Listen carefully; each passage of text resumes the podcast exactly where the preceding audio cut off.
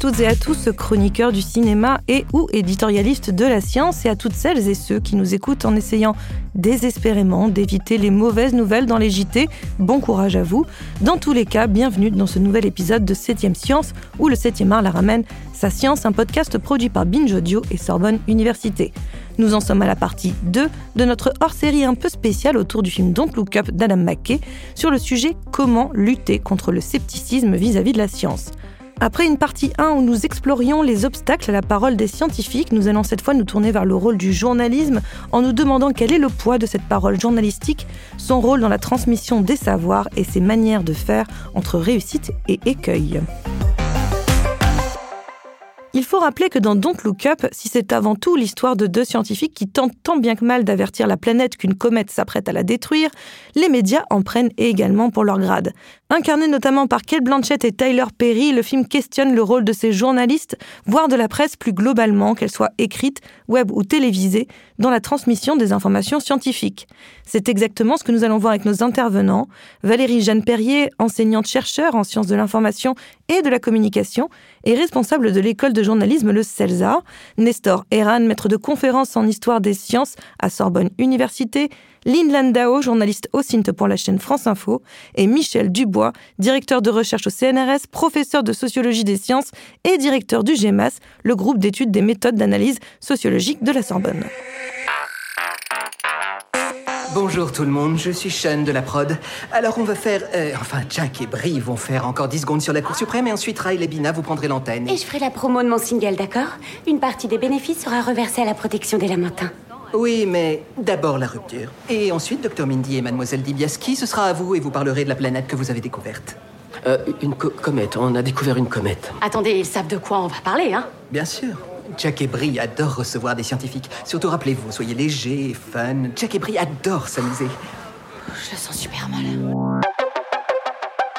Tout d'abord, on est en droit de se poser la question est-ce que les journalistes ont réellement un rôle à jouer en matière de diffusion de la parole scientifique? Et c'est l'enseignante-chercheur en sciences de l'information et de la communication et responsable de l'école de journalisme le CELSA, Valérie Jeanne Perrier, qui nous répond. Bah, C'est un rôle premier. Euh, il n'y aurait pas de visibilité de la science s'il n'y avait pas de mise en lumière par des médiations diverses de ce que les chercheurs trouvent. Quel type d'informations scientifiques ont le plus de chances d'attirer l'œil des journalistes? La donnée euh, va souvent bien attirer les médias dans la fabrique de l'information parce que euh, ça permet de montrer des seuils, ça permet de visualiser, ça monte, ça descend. hein. Tout ce qui est de l'ordre euh, de, l'évaluation chiffrée va pouvoir permettre à un média de dire voilà, c'était comme ça avant, maintenant c'est comme ça, ah, il y a un écart, positif, négatif, ça monte, ça descend. Donc vraiment, c'est ce qui va pouvoir permettre de capter l'attention journalistique. Il y a aussi tout ce qui va toucher à l'humain, à sa capacité à, à- dépasser des frontières euh, euh, corporelles, hein, tout ce qui est euh, molécules, possibilité de transformer le corps humain, de le réparer, euh, de le rendre plus performant. Toutes ces choses-là vont euh, intéresser les médias. Puis il y a aussi parfois des choses peut-être plus ténues. Euh, quand on a, par exemple, des images formidables euh, de choses qu'on ne voyait pas avant et qu'on voit par l'imagerie scientifique. hein. Toutes les techniques de visualisation qui permettent de voir des choses extraordinaires qu'on ne peut pas percevoir dans le monde contemporain euh, attirent l'attention. Tout ce qui est imagerie, euh, visualisation, chiffres, données, ça marche bien. Est-ce que n'importe quelle étude, n'importe quelle donnée est bonne à prendre? Lynn Landau, journaliste au CINT sur la chaîne France Info, a une réponse pour nous. Alors c'est vrai que avant le Covid, on se posait pas trop la question. On se disait, c'est presque comme si euh, les études scientifiques, euh, le fait que ce soit des études scientifiques qui ont été publiées, c'était crédible. Et là, on a compris qu'en fait, euh, ça pouvait être plus compliqué que ça. Donc, on va, on va essayer de, vérifier que l'étude a bien été revue, relue par les pairs, parce que c'est important. On peut le voir dans Lookup, hein, que que celui qui refuse d'être relu par ses pairs, voilà, il, il expose tout le monde à, de gros problèmes. Euh, et on essaie de, enfin, on, essaie de voir qui qui est derrière, euh, qui, qui a écrit. euh, qui a écrit l'étude Est-ce que ce sont des personnes sérieuses? Encore une fois, comme pour, pour nos experts, si ce sont des personnes qui sont reconnues dans le métier. voilà. Après, on, va aussi demander à des experts que nous on connaît qu'est-ce que vous en pensez de cette étude? Est-ce que cela vous semble cohérent? Donc, on, on- on se, on se fonde sur l'avis d'autres scientifiques. La, la seule solution, c'est de pas aller trop vite, quoi. Enfin, c'est super tentant de vouloir apporter des réponses tout de suite, mais à un moment donné, il faut demander aux pairs, aux autres scientifiques, euh, ce qu'ils en pensent, plutôt que de diffuser l'information juste parce qu'elle a été publiée dans une revue. Ça. Mais est-ce que le problème dans le lien entre journaliste et scientifique, ce n'est pas avant tout un souci de temporalité? Le temps scientifique, c'est le temps de la longueur. Hein, euh. Alors on va prendre l'exercice de base de la recherche, c'est euh, l'écriture d'une thèse. Une thèse, c'est un travail généralement de 3, 4, voire un petit peu plus. Hein. Maintenant, les, thèses sont très encadrées dans, leur temporalité, mais on, est vraiment sur des temps longs. Euh, et euh, un travail de recherche, c'est pas un travail qui se fait sur le mode euh, je cherche, je trouve. Hein. il y a des hypothèses, des itérations. on va chercher des collaborations. De plus en plus, la recherche est interdisciplinaire. Donc, on prend son temps alors même si de plus en plus euh, le fait que la recherche est subventionnée par euh, des euh, appels à projets qui permettent de faire les recherches, il y a quand même un temps long. Et le temps des médias, c'est le temps, je viens de le dire, de, de l'immédiat. Hein. Bien sûr, bien, maintenant arrivent d'autres médias comme par exemple les documentaires, les podcasts qui prennent le temps, on consomme quand, on veut, comme, comme on veut, mais quand même le, le, le là de l'information, de l'actualité, c'est l'immédiateté. Si la temporalité est un écueil, la place donnée à l'information à travers les différents formats médiatiques en est un autre.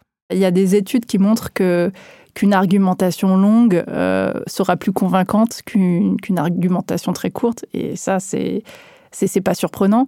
Mais euh, on va dire que les gens, ils n'ont pas le time, en fait. Ils n'ont pas le time pour lire, pour lire ce papier très fouillé, très nuancé. Euh.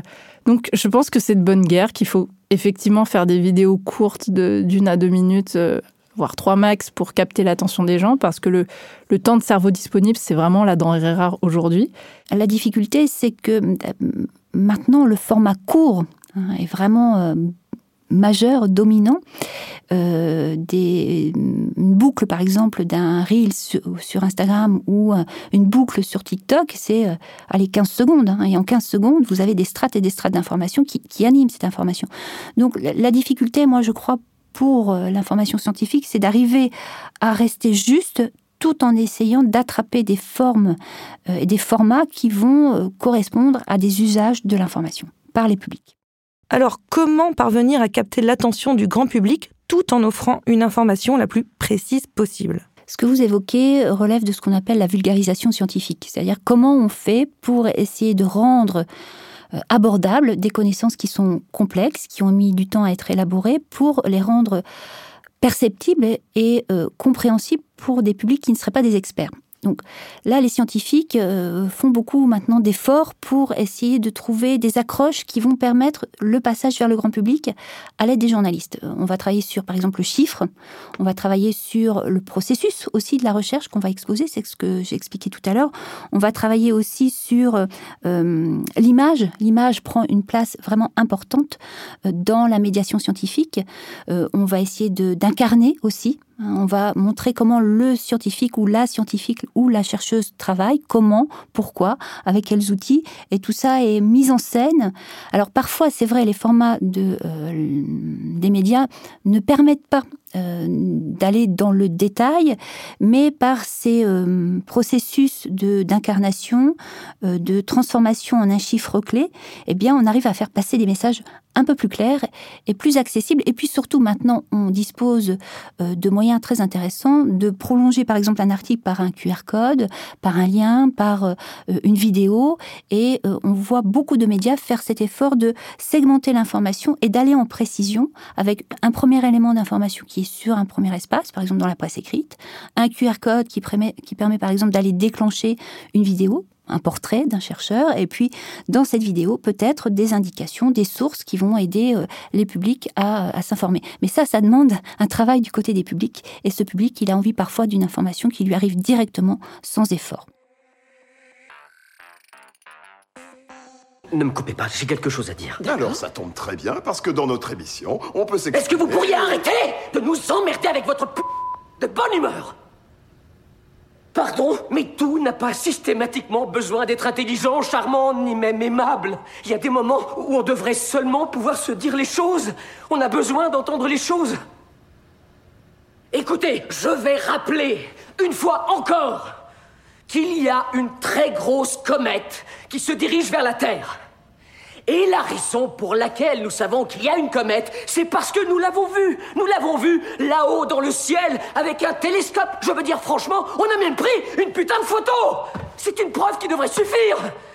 Et si tous, autant qu'on est, on est incapable au minimum de reconnaître que si une comète de la taille du mont Everest dégringole droit vers la planète Terre, ce n'est pas une putain de bonne nouvelle Alors qu'est-ce qu'on a foutu pour en arriver là?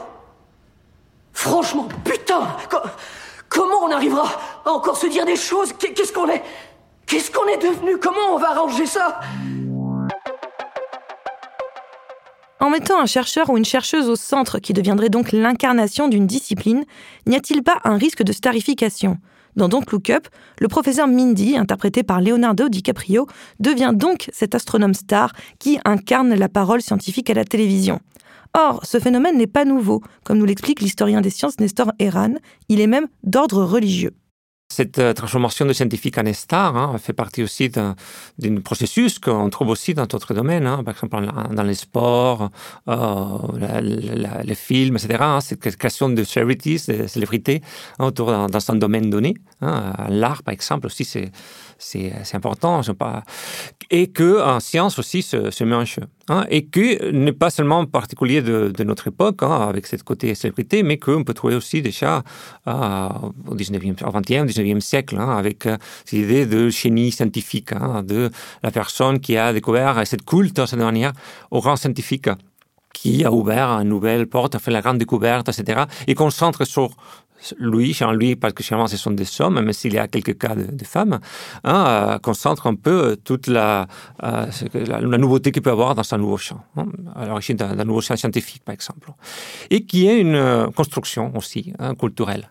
Hein, cette transformation euh, euh, de simplification de travail scientifique sur le travail de certains euh, hein, voilà, finalement, ça fait pas justice à, ce qui est vraiment la science, qui est un processus collectif, hein, et qui joue avec deux tendances culturelles de longue haleine, qui peut qu'en effet, on pourrait remonter jusqu'à voilà, ce qui est la production de la, figure du sang médiéval, et dans lesquelles voilà, on va émerger toute une série de biographies qui s'appelle la hagiographie, hein, qui sont la vie du sang et qui montrent comment hein, ces sangs, à un moment donné, sont touchés par la divinité et alors devient par une nouvelle personne qui va faire des, euh, va, partager la parole divine, etc. Les, les prophètes, le sang, voilà.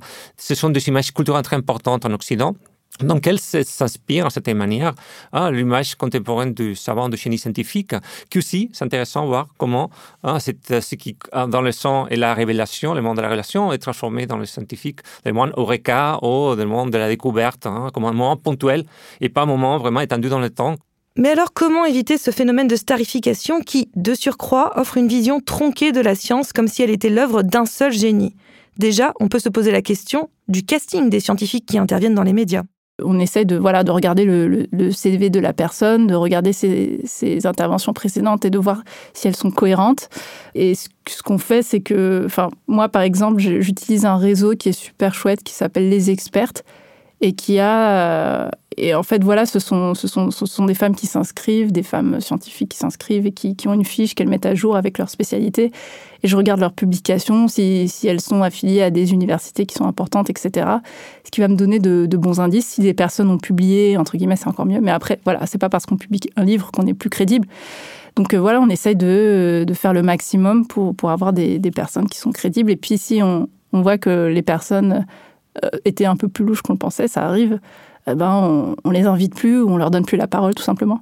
Notre travail euh, finalement, ça va être de, de trouver des paroles variées, en fait, de trouver des experts variés de plusieurs horizons. Euh, enfin, je, je, pense que c'est important, voilà, la diversité, de ne pas avoir toujours les mêmes qui parlent déjà, parce que ça peut être un peu paresseux de se dire bon bah tiens, je vais inviter tel expert parce qu'il est toujours dispo, il parle bien, etc. Donc on reste un petit peu dans notre zone de confort en tant que chaîne d'infos en continu. Et en fait, euh, c'est important de, de, alors faut bosser, mais de, se mettre au parfum, de lire ce qui est fait, de lire les nouvelles publications scientifiques, de voir euh, qui, qui se démarque, qui, qui dit des choses intéressantes et, et si c'est euh, et si c'est bien justifié, si c'est bien documenté, etc.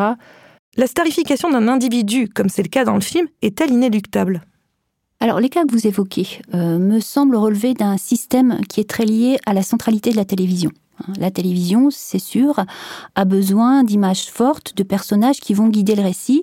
Et certains euh, scientifiques, et pas forcément euh, uniquement des scientifiques, hein, apprécient tout d'un coup de retrouver euh, une sorte d'aura autour d'eux et pour incarner une figure particulière, celle de l'expert, celle du médecin. Il me semble que ce système de la télévision centrale avec cette starification est en train d'évoluer parce que émergent des figures différentes d'individus qui sont dans leur quotidien en train de raconter leurs pratiques. C'est ce qu'on appelle les influenceurs. Pour aller vite, hein, ce sont ces individus qui exposent leur intimité. Alors pas forcément l'intimité quotidienne euh, de soi pour soi, mais son intimité de travail, son intimité de réflexion autour d'un produit. Et donc ces modalités-là montrent bien que on n'est jamais tout seul, même si on est au autour de nous, il y a toujours quelqu'un qui va euh, euh, apporter des conseils, euh, travailler avec nous, être en équipe, c'est situé. Et donc ces influenceurs, même s'ils reprennent cette idée de la centralité d'une figure et de la starification, montrent aussi une logique plus orchestrale du travail, quel qu'il soit. On voit pas mal de chercheurs maintenant être présents sur Instagram, montrer comment ils font dans leur labo. Euh, on voit des euh, chercheurs qui ouvrent des chaînes sur Twitch hein, en temps réel, qui expliquent comment ils font. Euh, toujours sur Instagram, on voit beaucoup d'expéditions maritimes, notamment, montrer comment on fait. et donc, cette médiatisation, elle n'est pas forcément une médiatisation de starification. c'est au contraire plutôt une incarnation dans le sens où c'est le métier qui est montré. Et le sens du métier de la recherche, c'est bah, d'exposer ce qu'on trouve, comment on le trouve. Et je pense que ces processus sont très positifs et euh, peut-être à euh, formaliser davantage, à enseigner davantage pour que ça devienne euh, du quotidien pour les chercheurs. Une autre façon de mettre en scène le scientifique et sa découverte est par le biais du storytelling. Mais là, à nouveau, n'y a-t-il pas un risque à emprunter les codes du récit? C'est un ensemble de techniques pour raconter des histoires avec des structures. Euh, par exemple, on veut un héros fort, on veut un adjuvant, on veut une, une quête, une résolution. ce sont un certain nombre de techniques, de règles d'écriture qui permettent de donner un tempo finalement à une histoire ceux qui, écrivent des séries sont très forts pour ça. Euh, on explore toutes les dimensions de tous les personnages avec une, construction très très précise. Euh, c'est plutôt, moi je trouve, une bonne chose euh, si on prend cet aspect positif de, la définition, parce que de toute façon, dans une information, l'intérêt du public, il faut toujours le capter. Les journalistes ne sont jamais tout seuls dans leur rédaction et on leur assène assez souvent, mais pour qui tu écris hein Pense à ton lecteur, pense à ton auditeur et pense aussi à ton éditeur, parce que le journaliste aussi, il a une matière brute et il va travailler avec un, euh, un iconographe, un photographe. Alors c'est vrai qu'avec les dispositifs maintenant qui existent dans les rédactions, le, journaliste a, sa page en face de lui et c'est à lui d'aller chercher les ressources pour animer en fait le récit de son article. Euh, le storytelling est plutôt une bonne chose. Si on l'envisage comme une technique de manipulation pour endormir euh, le lecteur et l'oublier, lui faire oublier le, euh, peut-être le danger ou le, risque, ou euh, de communiquer plutôt vers lui plutôt que de l'informer, oui, effectivement, il faut se méfier du storytelling. Alors, ça dépend des médias. Hein. Certains médias vont sans doute utiliser le storytelling pour rendre plus appétante, euh, je ne sais pas si c'est très français, hein, rendre plus agréable euh, l'information dans sa consommation, mais en restant tout à fait euh, sérieux sur le fond de l'information. On le voit dans le film à travers les personnages de journalistes d'une chaîne de télé d'information en continu. Il y a parfois un besoin de faire passer un peu la pilule du récit scientifique par le rire ou la décontraction soit parce que le sujet est trop dur, soit parce qu'il est trop aride, ou tout simplement par peur de se mettre son audience à dos. Un média, c'est avant tout ce qu'on appelle un contrat, un contrat de lecture, un contrat d'audience. Et quand on va vers un média, c'est parce que on, sait qu'il a un certain nombre de caractéristiques et on va s'y reconnaître. Le monde qui est construit pour nous dans ce média nous correspond. Euh, le Monde, euh, Libération, euh, Epsilon, Les Jours. J'essaie de varier un petit peu les types de médias, TF1, France Télévisions, Canal+. Chacun a son contrat qu'il tisse dans la continuité des émissions ou des rubriques qui sont constituées pour faire vivre l'identité du média. Et ce public, il est toujours présent dans cette construction. Hein. C'est ce qu'on appelle la figure du public qui est présente dans, le média. Donc, bien évidemment, un, média qui serait en rupture avec son contrat, tout d'un coup, risquerait de perdre son public. Hein. C'est une prise de risque. Donc, chacun des médias par le truchement et l'habileté des journalistes qui composent sa rédaction, va acclimater l'information qui est celle qu'il va essayer de transmettre à son public. Donc effectivement, sur certains médias, il est certain que euh, on n'aura jamais une information brute. Si on prend un, journal de 13 heures euh, un week-end, on n'a pas les mêmes tonalités, c'est travaillé différemment, mais c'est pas des fausses informations, c'est que le public est différent. Euh, le média a engrangé cette identité du public dans sa fabrication, et pour répondre à cette relation, on va fabriquer des contenus qui correspondent. C'est ce qu'on appelle la ligne éditoriale. Et les lignes éditoriales sont euh, diverses et variées. Alors le risque, c'est quand les lignes éditoriales sont amenées à avoir la même tonalité. Et il est certain que le divertissement, ce qu'on appelle l'entertainment, c'est un registre dominant. Il faut de l'information mélangée à quelque chose qui va être un petit peu plus léger. Ce mélange hautement explosif entre information et divertissement s'appelle l'infotainment et c'est une formule plutôt complexe. Alors je dirais que c'est un équilibre qui est difficile à, trouver parce que euh, parce qu'on sait que le côté anxiogène ça marche pas. On sait que le côté anxiogène, culpabilisateur, ça crispe les gens et qui n'ont pas envie d'entendre qu'ils sont fautifs ou, ou qu'ils font mal. Enfin, je, pense, euh, par exemple, euh, voilà, dans, dans, le domaine de l'environnement, je, je, pense que c'est c'est compliqué effectivement de culpabiliser les personnes individuelles sur des choix de société qui sont faits, euh, d'autant plus qu'il y a des, industriels qui, polluent, des entreprises qui polluent énormément. Et, euh, et je pense qu'il faut aller au-delà de la culpabilisation. Du coup, je crois euh, beaucoup aux propositions constructives et positives. Alors peut-être que j'enfonce une porte ouverte ou que j'ai pas inventé l'eau chaude, mais c'est vrai qu'il euh, faut ni tomber dans l'infotainment à outrance où finalement on retient plus rien de l'information parce qu'on on, se dit, ah, je me suis bien marré, mais au fait, c'était quoi le, sujet? Et euh, la culpabilisation à outrance et, le pessimisme à outrance, parce que là, on, devient paralysé comme des lézards et on n'a pas, pas du tout envie d'agir. Et l'idée, c'est d'éclairer les gens. Et, et, je, pense qu'il faut vraiment promouvoir quelque chose qui n'est pas à la mode, mais c'est l'art de la nuance. C'est pas très à la mode d'être nuancé quand on est dans un monde aussi clivé et clivant. Euh, et ça, c'est promu par les réseaux sociaux, euh, c'est promu par les algorithmes qui vont pousser des contenus qui, qui soit mettent en colère, soit euh, provoquent de l'émotion. Et du coup, c'est important qu'on ait des, des garde-fous pour ne pas tomber dans ces travers. La comète mesure entre 6 et 9 km de large, alors elle... C'est gros Elle endommagera toute notre planète, pas qu'une seule. La planète entière, alors. Et quand ça arrivera, est-ce qu'elle pourrait percuter une maison en particulier qui est sur la côte du New Jersey, celle de mon ex-femme oh. Et ça m'arrangerait. Ça peut se faire, vous Vous et vous vous entendez à merveille, ça suffit, oui. Écoutez, pour être franc... ça suffit maintenant. Mais pour être franc, j'ai entièrement payé cette maison. Alors je trouve que c'est quand même... Excusez-moi, vous trouvez qu'on n'a pas été assez clair? On est en train d'essayer de vous dire que notre planète est sur le point d'être détruite. D'accord. Euh. Eh bien, en fait, c'est notre manière de faire ici. Vous savez, on dédramatise les mauvaises nouvelles. C'est vrai, ça aide à faire passer la pilule, je trouve. Et d'ailleurs, en parlant de pilule, demain, nous allons recevoir... Peut-être que la destruction de l'intégralité de notre planète, c'est pas censé être fun. Peut-être même que c'est une information plutôt terrifiante et perturbante. Oh non, s'il te plaît, fais pas ça. Et que toutes les nuits, on devrait pleurer sans arriver à fermer l'œil. Vu qu'on est sûr à 100% qu'on va tous crever Désolée. Ce dont on se rend bien compte dans le film, comète ou non, starification ou non, c'est que les scientifiques ne sont pas toujours armés pour pénétrer l'arène médiatique passer dans un média quand on est un scientifique, c'est pas toujours évident.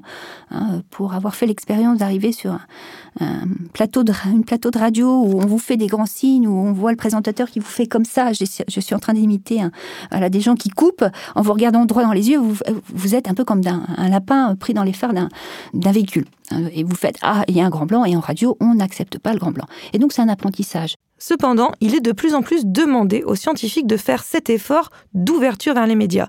Il y a même des incitations d'ordre pécuniaire, comme nous l'explique le professeur de sociologie des sciences et directeur du GEMAS, Michel Dubois. Il y a effectivement de plus en plus d'incitations, d'incitations institutionnelles à sortir du labo, à, investir ce grand boulevard qu'on appelle science et société, même si on ne sait pas toujours ce que, ce que ça veut dire concrètement, mais en tout cas, il y a toujours cette invitation, la fête de la science, être présent dans différents types euh, d'événements.